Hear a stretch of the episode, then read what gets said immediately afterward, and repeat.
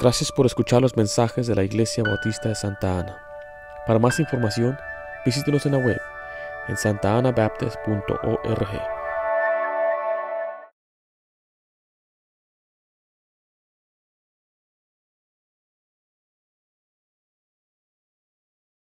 Todos conocemos la Coca-Cola. La fama de la Coca-Cola se ha extendido hasta los fines de la tierra. Hay quienes viajan a lugares donde no hay electricidad, donde no hay televisión, pero sí hay Coca-Cola. La Coca-Cola, el símbolo de Coca-Cola es el símbolo más reconocido en todo el mundo. Su fama se ha extendido hasta India, hasta los lugares más remotos de China, hasta lo más profundo allá en el sur de Sudamérica. Todo mundo sabe que es la Coca-Cola. Hoy viniendo hacia la iglesia vi un letrero que decía Telcel ya llegó a Estados Unidos. Telcel domina todo lo que es el celular por todo México y todo Sudamérica, pero ahora la fama se ha extendido hasta nosotros. Estados Unidos dice 30 dólares, ilimitado todo. Usted ha escuchado de gente famosa. Escuchamos de billonarios que tienen todo. Se dice la familia Rockefeller, cuando murió el mero hombre, el, patriarca, él dejó más de 200 billones de dólares. Se dice que el hombre más inteligente del mundo tiene una inteligencia que la miden por números, la, medida promedia es como el 70, 71, ya más abajo, entonces ya estás un poco retrasado. La persona común tiene 90, hay un hombre que tiene más de 250, una inteligencia tremenda. Yo no sé si es cierto, pero dice que ellos pueden ver números en las paredes. Una inteligencia inmensa. Les cuento de esto porque aquí en este pasaje encontramos a un hombre que su riqueza y su sabiduría lo llegó a ser el hombre más famoso del mundo en su tiempo, un hombre llamado Salomón. Dice la Biblia que él era sumamente rico Tenía muchas riquezas, pero también era bien sabio. Él no había preguntas que usted no le podía hacer, no había duda que él no podía contestar. Él sabía muchas cosas, era bien sabio, era muy rico.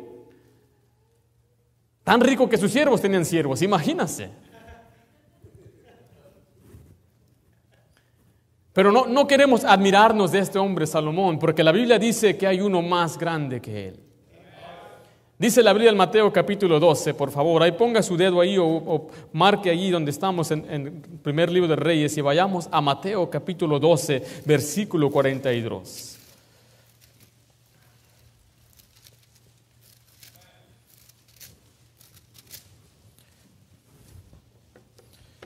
¿Estamos ahí? Dice, la reina del sur, que es la misma reina, se levantará en el juicio con esta generación y la condenará. Porque ella vino, dice, de los fines de la tierra para oír la sabiduría de Salomón.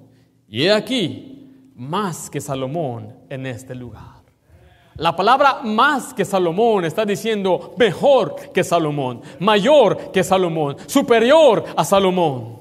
En la Biblia vemos que el Señor es siempre superior a todos. Jesucristo es el preeminente, el eminente, Él merece toda la honra y toda la gloria. Él es el Señor aún del día del reposo. Él es mayor y más grande, es superior, es superior que el templo, es superior que Jonás. En el libro de Hebreos dice que Él es superior a Aarón, Él es superior a Moisés, Él es superior que los profetas, es superior a los ángeles.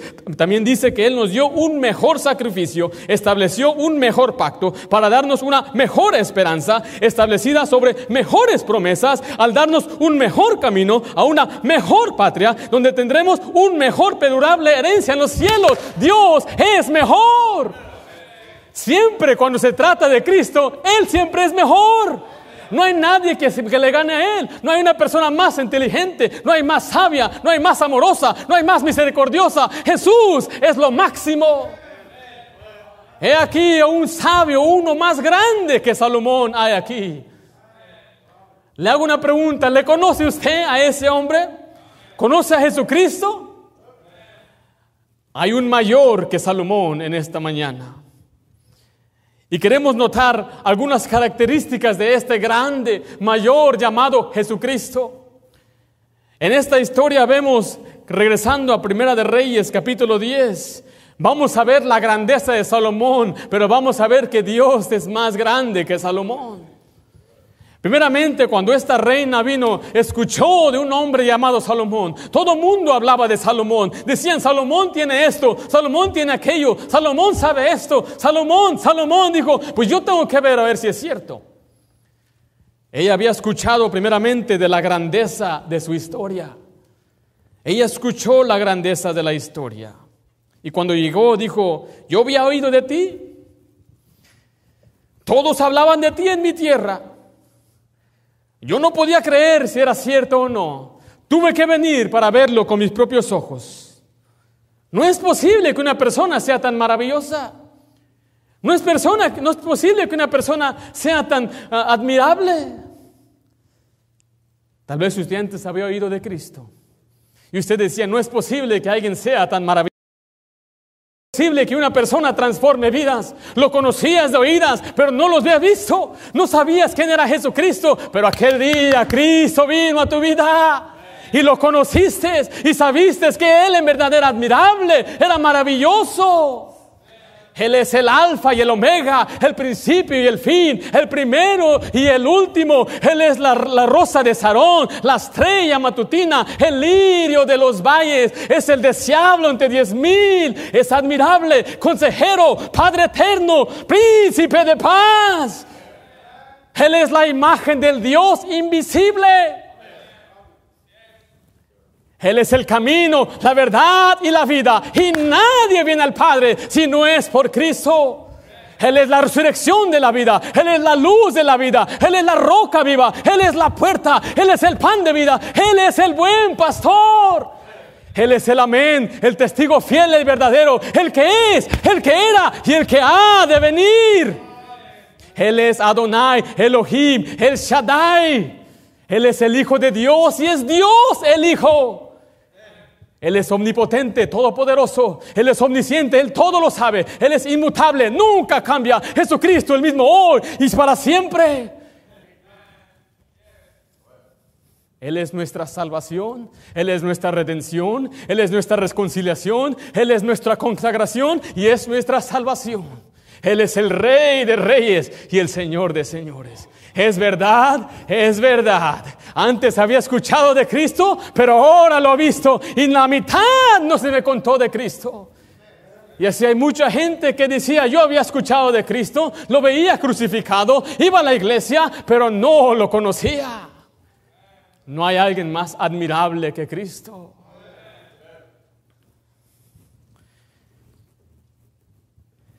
Él vio su sabiduría. En el capítulo 10, versículo 3 al 4 dice, y Salomón le contestó, ¿qué cosa? Todas sus preguntas.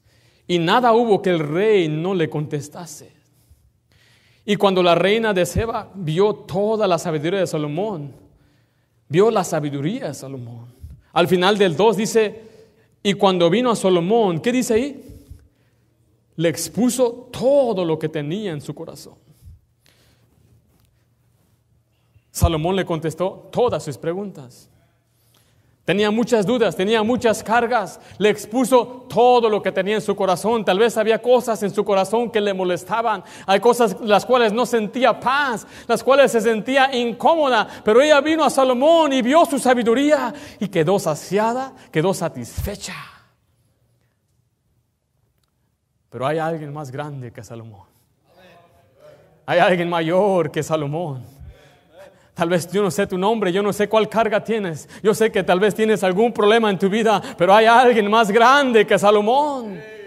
Su sobrenombre es sabiduría de Dios. Él todo lo sabe. Él te entiende. Yo no te entiendo. No vengas a mí. Dile a Él. Él te entiende. Él sabe lo que sientes. Él sabe tu dolor. Él conoce tu trasfondo. Él sabe todo. Hay alguien más grande que Salomón en este día.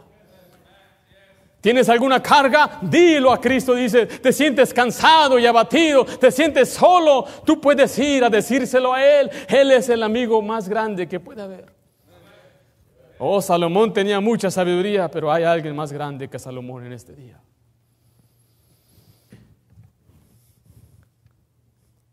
Cristo dijo, venid a mí todos los que estáis trabajados y cargados, y yo os haré descansar.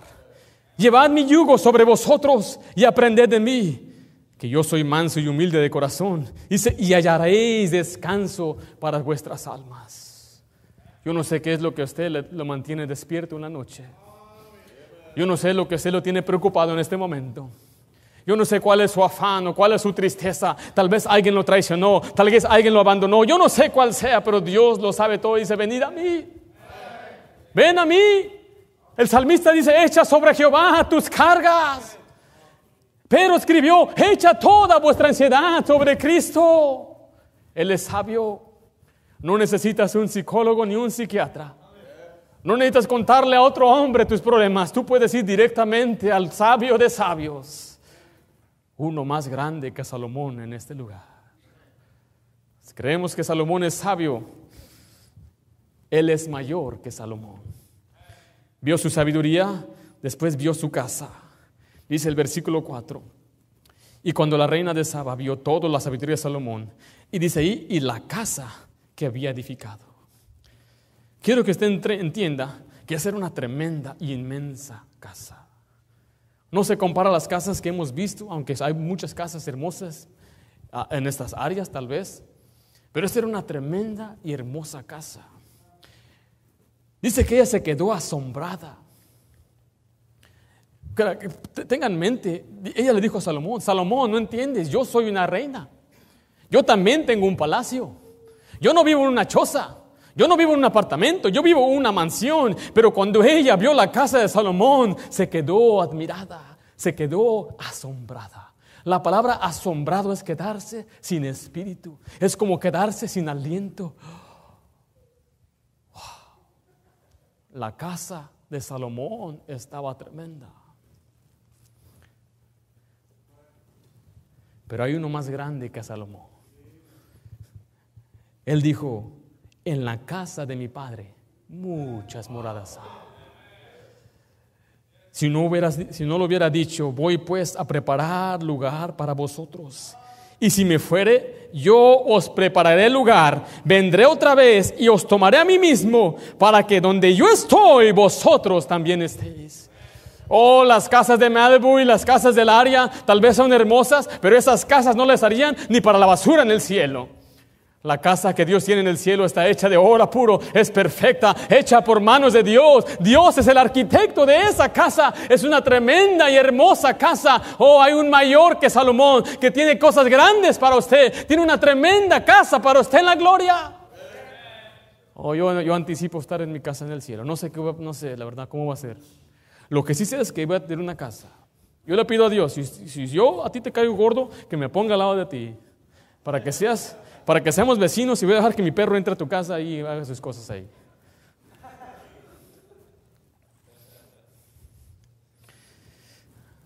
Dios tiene moradas. El salmista en el capítulo 23 digo, ciertamente el bien y la misericordia me seguirán todos los días de mi vida y en la casa de Jehová moraré largos días. Habla de una vida eterna. Esta vida aquí es temporal, es terrenal, pero Dios nos da una esperanza viva. Tal vez usted viva en un apartamento y lo tiene que compartir. Tal vez su casa no es la del sueño, tal vez la casa que usted había preparado, había mandado mucho dinero a otro, otro país y ahí preparando una casa, tal vez ya, ya no está su casa siendo construida. Ahí le dice, somos peregrinos en este lugar. Un peregrino no tiene casa. Gloria a Dios por los que a veces los que tenemos, pero tal vez nuestra casa no es la del sueño, no sé.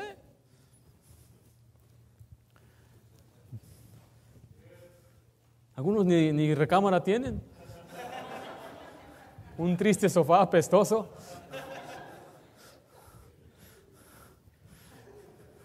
Dale vuelta al cojín, dicen las manos. ¿eh? Ayer hablábamos con un muchacho y le hablamos de la esperanza de la vida eterna y él dice, es muy bueno para creer. ¿A poco uno va a ser salvo nada más por creer? No quiere una esperanza falsa. Pablo escribió en la esperanza de la vida eterna. la cual Dios, que no miente, prometió desde antes del principio de los siglos. Dios nos ha dado una promesa, una morada en el cielo, una vida eterna donde moraremos por largos días y es una esperanza que está basada en Él, no en nosotros. La casa de Salomón ya no existe el día de hoy. Fue destruida junto con el templo cuando llegaron los babilónicos. Esa casa quedó en ruinas, pero la casa que Dios nos ha edificado, esa es eterna.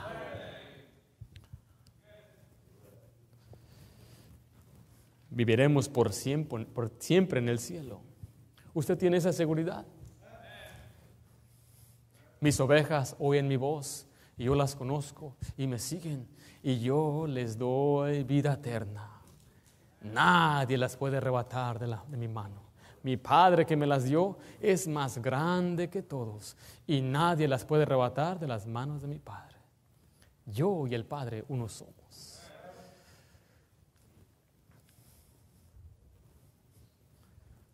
Ella vio su sabiduría, ella vio su casa, después ella vio su mesa, vio la comida de su mesa. El versículo 5 dice, asimismo que ya se despertaron algunos, escucharon la palabra comida y andan despiertos. ¿Qué está pasando? ¿Usted ha visto algunos que no pueden funcionar si no les dan café? ¿Se ha visto así? Yo tengo una hija que sin lechita no puede funcionar. Se levanta bien jetuda, bien enojada, no quiere abrazar a nadie. Y nada más le dan su lechita y era ¡pum!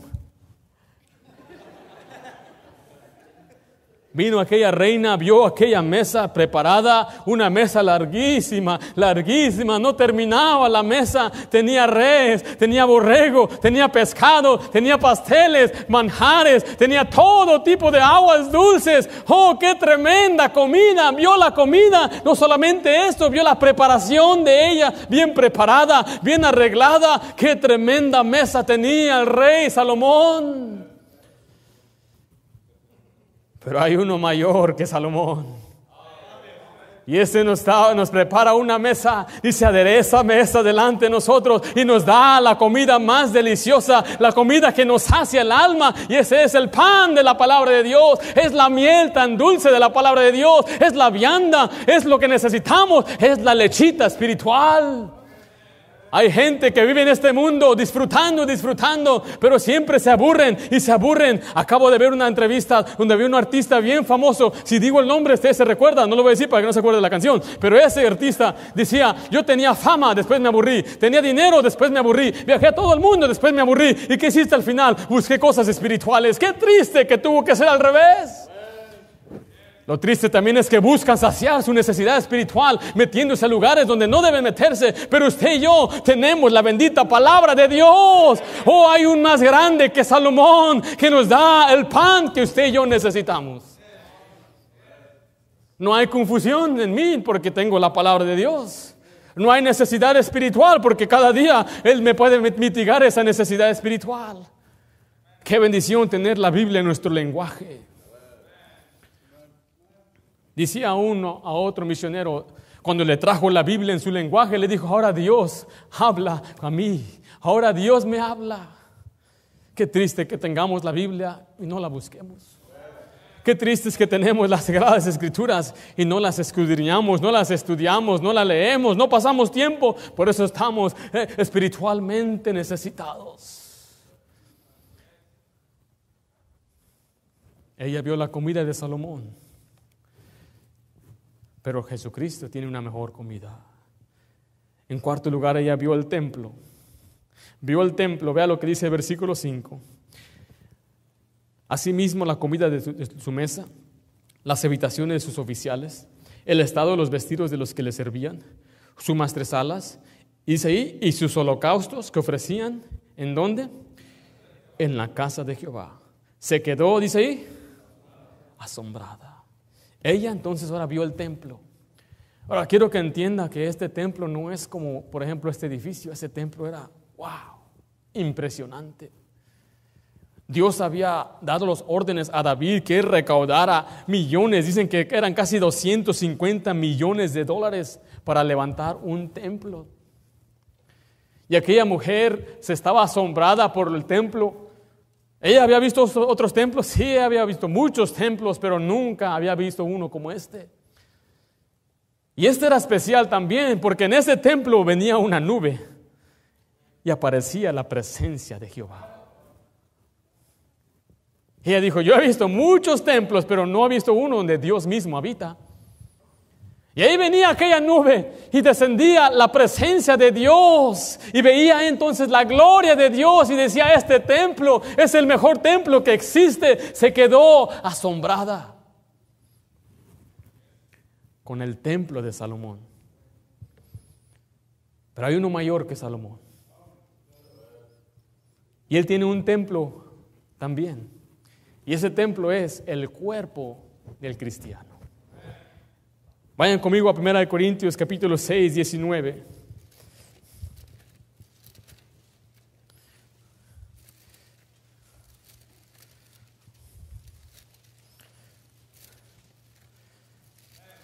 Dice, o ignoráis que vuestro cuerpo es que es templo del Espíritu Santo, el cual está en vosotros, el cual tenéis de Dios y no sois vuestro Dice ahí claramente que nuestro cuerpo es el templo donde mora el Espíritu Santo.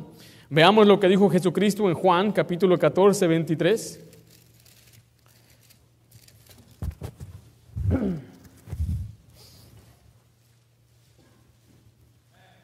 Dice ahí, versículo 23 del capítulo 14 de Juan, respondió Jesús y le dijo, el que me ama, mi palabra guardará. Y dice, y mi Padre le amará y vendremos a él. Y dice, ¿qué? ¿Haremos qué?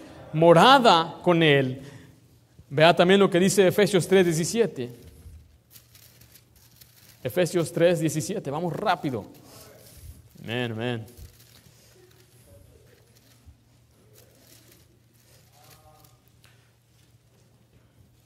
¿Estamos ahí? Dice, para que habite quién? Cristo por la fe. ¿En dónde? En vuestros corazones. Si usted alguna vez se ha dicho, ¿dónde aparece la Biblia que Cristo vive en nuestro corazón? Aquí está. Él hace morada en nuestro cuerpo, Él vive dentro de nuestro corazón. ¿Qué significa esto para nosotros?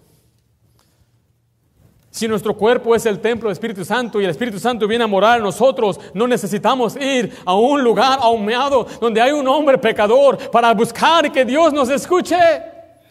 No necesitas ir a arrodillarte entre un palo y pedirle, palo, ayúdame. Tú tienes acceso directo a Dios porque tu cuerpo mismo es el templo del Espíritu Santo. No necesitas ir a otro lugar a confesarte. ¿Que no estás feliz que tú tienes directo acceso a Dios? Jesucristo, Dios dijo, venid confiadamente al trono de la gracia con mucha confianza. Ella vio el templo de Salomón, pero hay un mejor templo y ese es el cuerpo del creyente. Porque Dios viene a morar en nosotros. A una niña le contaron esto. Le dijeron, el Espíritu Santo vive en ti y se le abrieron los ojos bien grandes. Digo, ¿qué tienes, amiga? ¿Por qué me miras así? ¿Cómo puede ser, maestra? No entiendo lo que estás explicando. ¿Cómo puede ser que un Dios tan grandote venga a vivir en una niña tan chiquitita como yo? Si eso fuera cierto, pues estuviera saliéndose por un lado el Espíritu Santo, ¿no? Y eso es cierto también. Si el Espíritu Santo viene a morar en ti, se tiene que salir de alguna forma. En tu comportamiento, en la manera que actúas, en la manera que piensas. Cuando el Espíritu Santo viene a vivir en ti y dice tu cuerpo es el templo mío, entonces tu vida va a cambiar.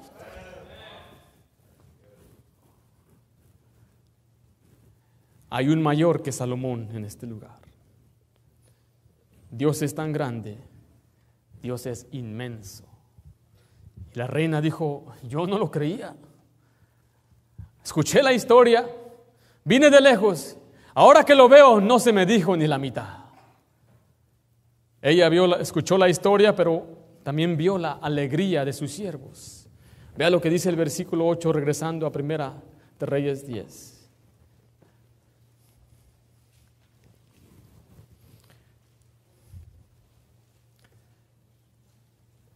Primer libro de Reyes 10 o 8 dice, bienaventurados, ¿quiénes?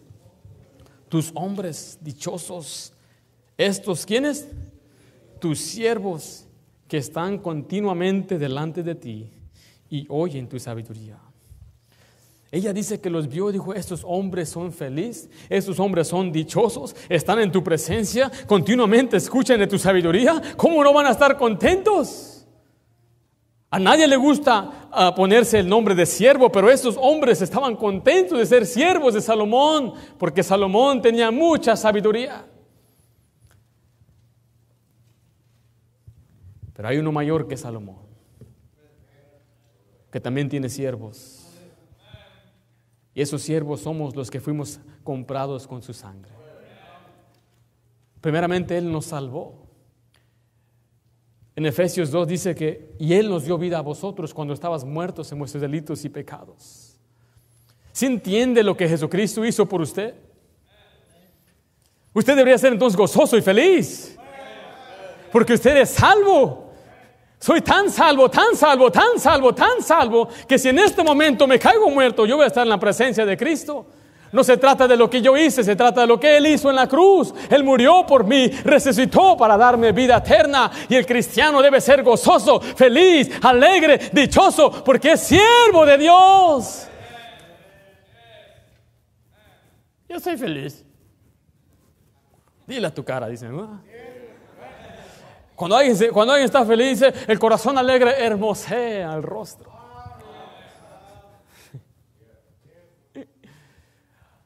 No estoy diciendo que no vas a enfrentar tribulaciones, pero esa tribulación dice que es leve, comparado a la eternidad, que Dios te compró, te dio una vida eterna. Nos cambió. Dice que somos una nueva criatura. Las cosas viejas pasaron. ¿Cómo te ha cambiado Dios a ti? ¿De dónde te sacó? No eres el mismo. No haces las mismas cosas. No frecuentas los mismos lugares. Ahora tienes gozo. Ahora tienes amor. Ahora tienes paz. Ahora disfrutas a tus hijos. Qué gozo es ser cristiano. Qué alegría. Solamente uno tan grande como Dios puede hacer esto. La gente dice, ¿y por qué tú estás muy feliz? Porque tengo a Cristo y estoy gozoso. Vino uno a burlarse, mira, porque nos vio trajeado. Dice, ¿quién se murió? ¿Quién se murió? Cristo murió, pero resucitó. Y se me quedó mirando, todo asustado. Esos son los cholos. Primero vienen bien bravos, veo cuando les hablas fuertes, se asustan. Y le dije, y él me dijo, Satanás también se murió. Y que Satanás todavía no muere. Un día lo van a echar al lago de fuego para quemarse para siempre. Y si tú no aceptas a Cristo, te vas a ir con él. Y se fue corriendo el cholo.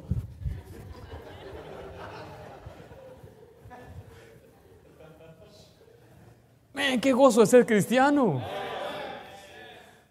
Me han hecho una maroma, ¿me permiten echar la maroma aquí o no?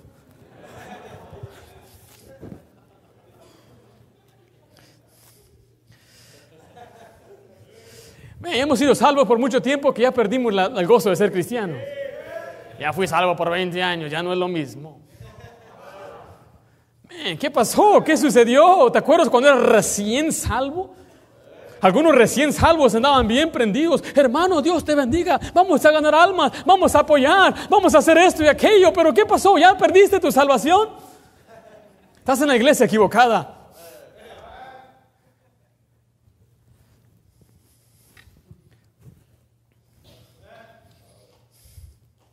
Ahora lo que hacemos es para darle gloria a Dios. 1 Corintios 10, 31 dice, si pues coméis o bebéis o hacéis otras cosas, hacedlo todo para la gloria de Dios. O sea que Cristo es el centro entonces de nuestras vidas. ¿Estás diciendo que Él es más importante? Sí, Él es más importante. Sí nos gusta el fútbol, pero amamos más a Dios. Sí nos gusta el trabajo, pero amamos más a Dios. Sí nos gusta, sí amamos a nuestros familiares, pero amamos más a Dios. Si entiendes que cuando Cristo viene a tu vida, Él es más importante, Él toma primer lugar y por eso lo hacemos porque ya somos salvos, salvos y salvos.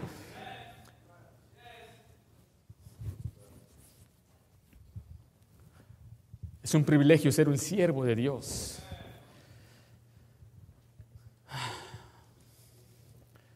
¿Dónde está tu gozo?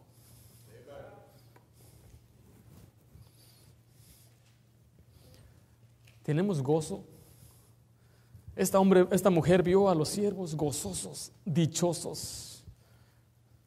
Si esta mujer viniera aquí y mirara a los salvos, a los cristianos, ¿dirá lo mismo? Los siervos de Cristo son gozosos. ¿Por qué tienen caras largas? Unas así la traen, pero algunos las, las hacen.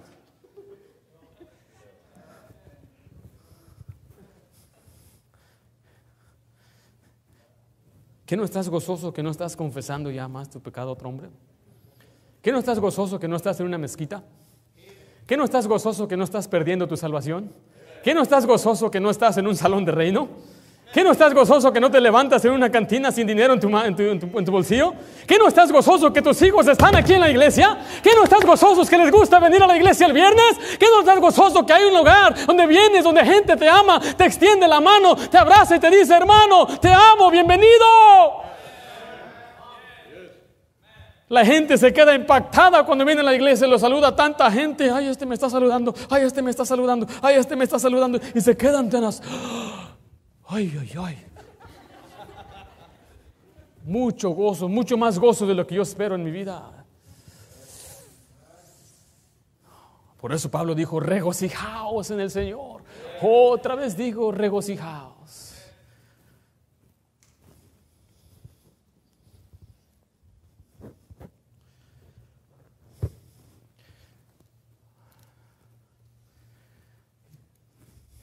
Algunos me están mirando como tú no sabes. Ni me importa. Dios sabe. Punto y aparte. Danzo. ¿Saben qué es danzo algunos chavos? Se acabó. Sober. Es que esto y aquello no me importa. A él sí le importa. ¿Sabes por qué no me importa? No porque soy malo no puedo hacer nada. Yo no te puedo dar trabajo. Pídalo, dame a mí.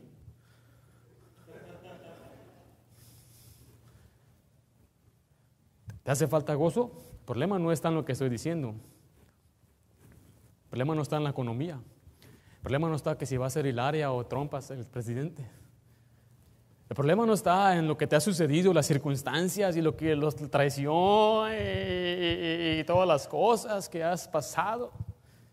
Ya vimos que Dios todo lo sabe. El gozo está que tú se lo digas a Él. Que Él te vuelva ese gozo.